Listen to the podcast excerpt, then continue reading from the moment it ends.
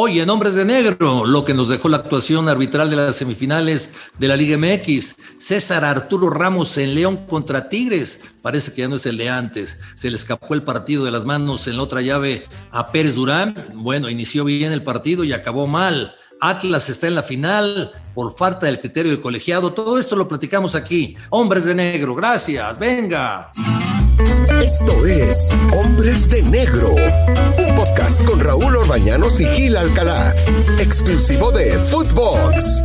¿Cómo están, Footbox, hombres de negro? Bienvenidos. Lunes de buffet. Tenemos buffet con Gil Alcalá para que usted escoja qué es lo que más le gustó del arbitraje o lo que menos le gustó del arbitraje. Gil, ¿cómo estás? Qué gusto saludarte. Raúl Orbañano, siempre es un placer estar contigo, platicar de algo que nos apasiona, el arbitraje. Y sí, efectivamente, cada vez que nos sentamos a ser hombres de negro, pareciera que hay más buffet y más buffet y más buffet. Este, pero por otro lado, también están cada vez, cada vez, cada vez justificando y sacando los males del, del por allá eh, eh, eh, el tema disciplinario, pero bueno, estaremos analizando qué sucedió esto, estos semifinales que pues no nos deja nada contentos a los que aparentemente sabemos de arbitraje. Vamos, vamos por partes, vamos por partes. César Arturo Ramos Palazuelos, antes de entrar a las jugadas, Gil, ¿qué le pasó a este árbitro? Es árbitro mundialista, ¿qué le ha pasado? No, Mira, te digo, es un, es un, yo lo he tratado, es una buena persona, es un buen árbitro. No sé qué le pasa, está descontrolado. No es el árbitro que conocíamos. No es el árbitro que conocíamos, ni, ni el árbitro que lo llevó a donde hoy está como árbitro internacional, como árbitro eh, de jerarquía, como árbitro mundialista, porque se, se, nos fue perdiendo, ¿no? Eh, de repente por ahí habla mucho de que se salta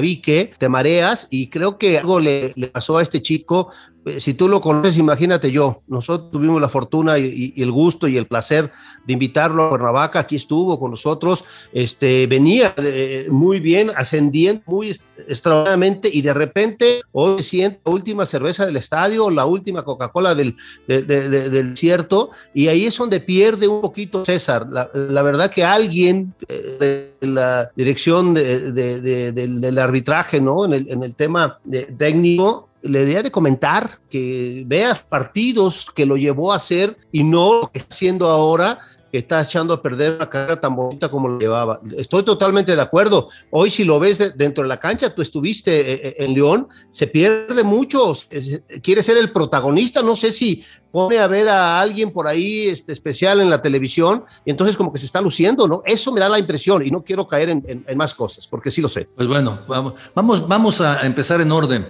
La primera jugada que se presenta es una entrada de fuerte de Colombato eh, y bueno, la reacción de Carioca eh, para mí, como veo las cosas, me gustaría saber tu punto de vista, Gil, era para sacar una amarilla a cada uno, pero no saca nada. Sí, es, ahí donde se pierde, eh, Raúl. El árbitro, mira, hoy, y lo, y lo hemos comentado aquí en Hombres de Negro, eh, creo que una de las partes más más importantes que vemos nosotros como exárbitros, eh, la falta de preparación de los partidos, a qué me voy a enfrentar, qué es lo que voy a tener eh, eh, de, riesgos con jugadores, con técnicos, con, con, afición, con todo, y parece ser ahí, ahí es lo que tú dices, creo que el árbitro no, no, está, no está para, para, suavizar los partidos, el árbitro está para conducir, porque alguien por ahí dijo que el árbitro debe ser facilitador de los partidos, yo estoy totalmente en contra, el árbitro debe ser conductor de un partido de fútbol, si, no somos el tirante, si lo he comentado aquí, no, no, no, y creo que ahí es donde pierden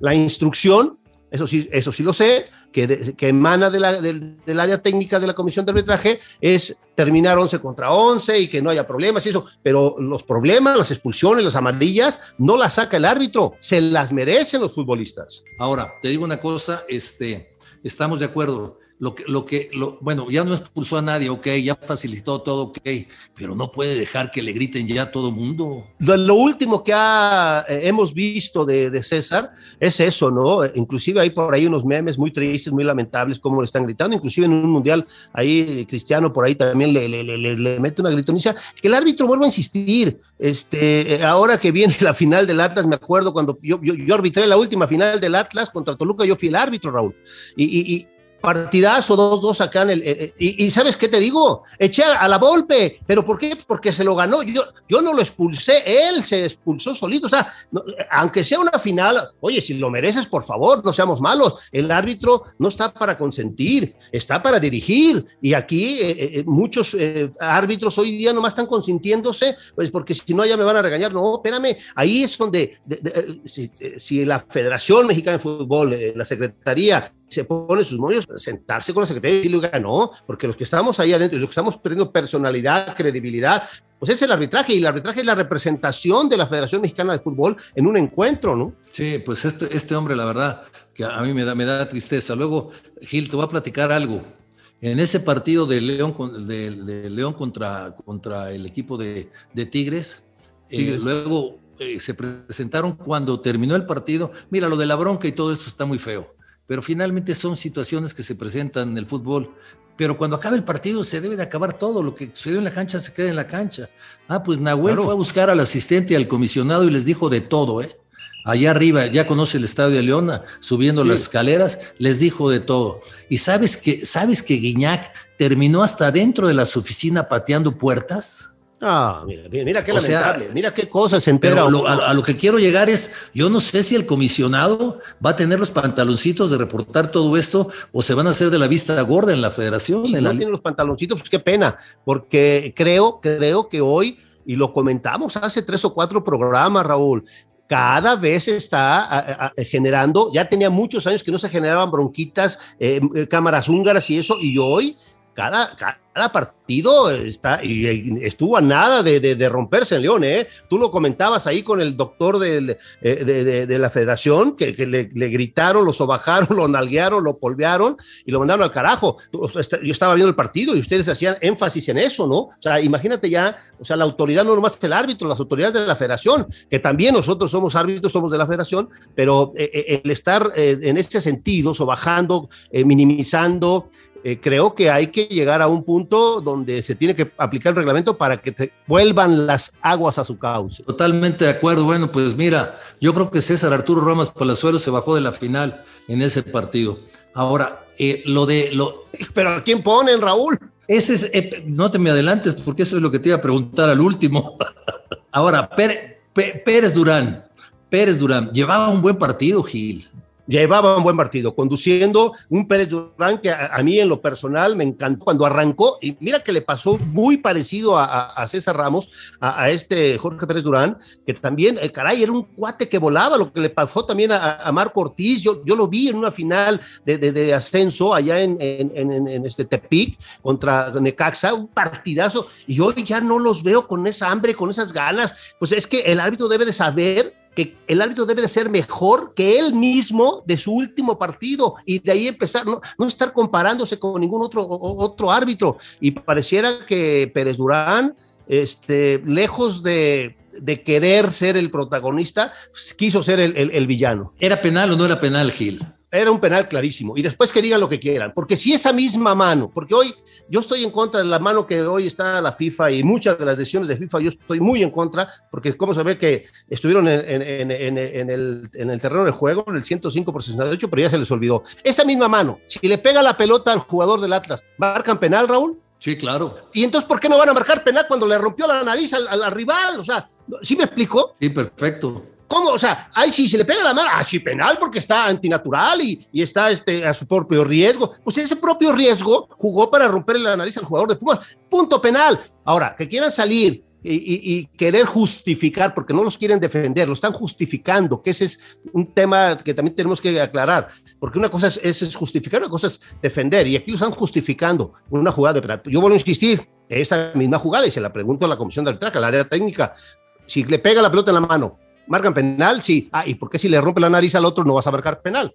Ahora, yo te, hago, yo te hago otra pregunta. Vamos a suponer que no ha habido modificaciones a las reglas. Vamos a suponer que tú estás arbitreando. Vamos a regresarnos a esa época. ¿En esa época esto era penal? No, porque en aquella época era, si un jugador comete intencionadamente, así decía la regla, así la aprendí yo, una de las siguientes faltas y te numeraba las faltas de tiro libre directo. Y aquí, tú te acuerdas, creo que ya lo platicamos alguna vez en este mismo espacio de Hombres de Negro, aquella jugada de de, de, Quirarte, ¿no? En, Tampico, donde se barrió y, ándale, contra Chima, donde se barrió, se lo llevó, eh, pero hoy no, hoy la regla, estoy de acuerdo contigo, antes decía, un jugador que comete intencionadamente una de las siguientes faltas y te enumeraba las faltas, dar, intentar, sujetar, empujar, patear, todo.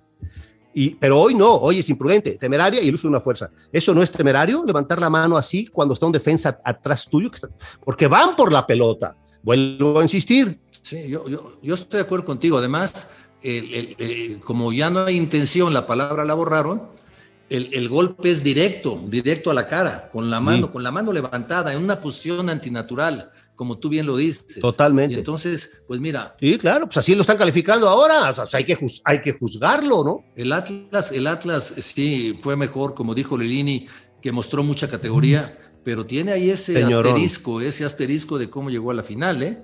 Porque es, es el minuto ochenta y tantos.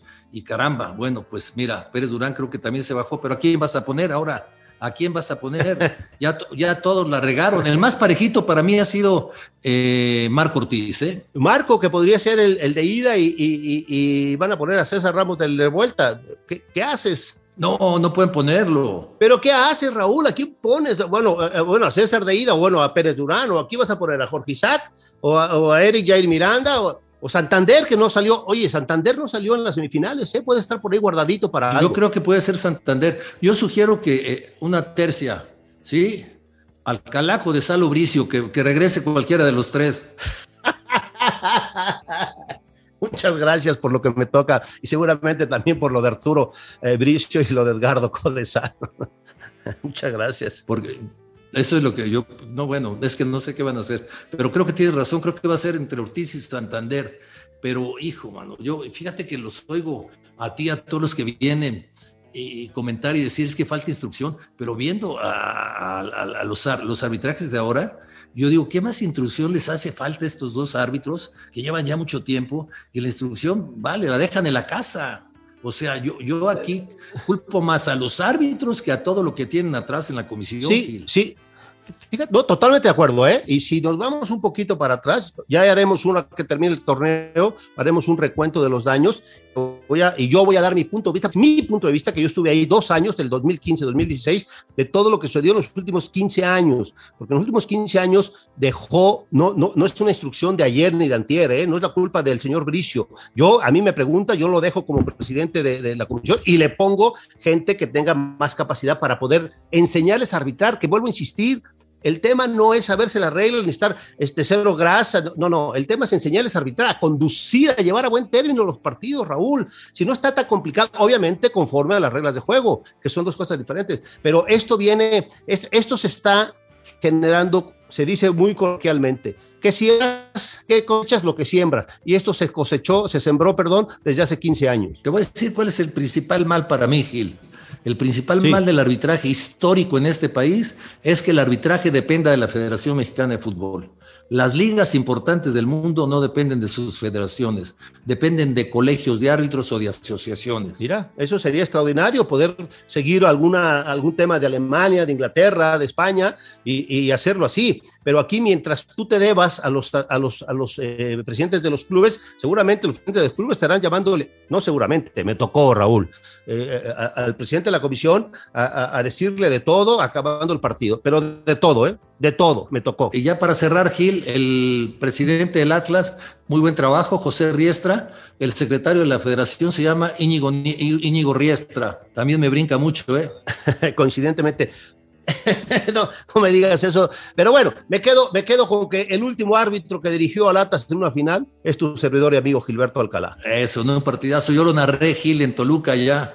Partidazo. Sí, sí, sí, sí, sí, me, me, acuerdo, me acuerdo. Qué partido aquel que fueron a penales, que parecía de parecíamos de la Magdalena Michuca, pero estaban todos los periodistas adentro, ¿te acuerdas? Sí. Pero, y, luego la comisión de arbitraje me, me, puso una regañada y le decía, ¿y cómo lo sacas? Eran 200 pelados ahí, ¿cómo lo sacas ahí en un estadio tan chiquito y eso? Pero bueno, ahí, ahí queda la anécdota y, y deseamos que sea un partido tan, tan emocionante como aquel, aquel partido de Atlas Toluca. Gil, un fuerte abrazo y estamos pendientes y nos vemos el próximo lunes. Y cuando termine la liga, ojalá podamos analizar y dar sugerencias de qué necesita el fútbol mexicano en el arbitraje. Un fuerte abrazo, Gil. Con mucho gusto. Abrazo, abrazo, amigos de Hombres de Negro. Saludos, Raúl. Un abrazo siempre, Raúl Orbañano. Sal y vale, nos vamos, nos vamos, no. Vamos, muchísimas gracias. Esto fue Hombres de Negro con Raúl Orbañanos y Gil Alcalá, podcast exclusivo de Footbox.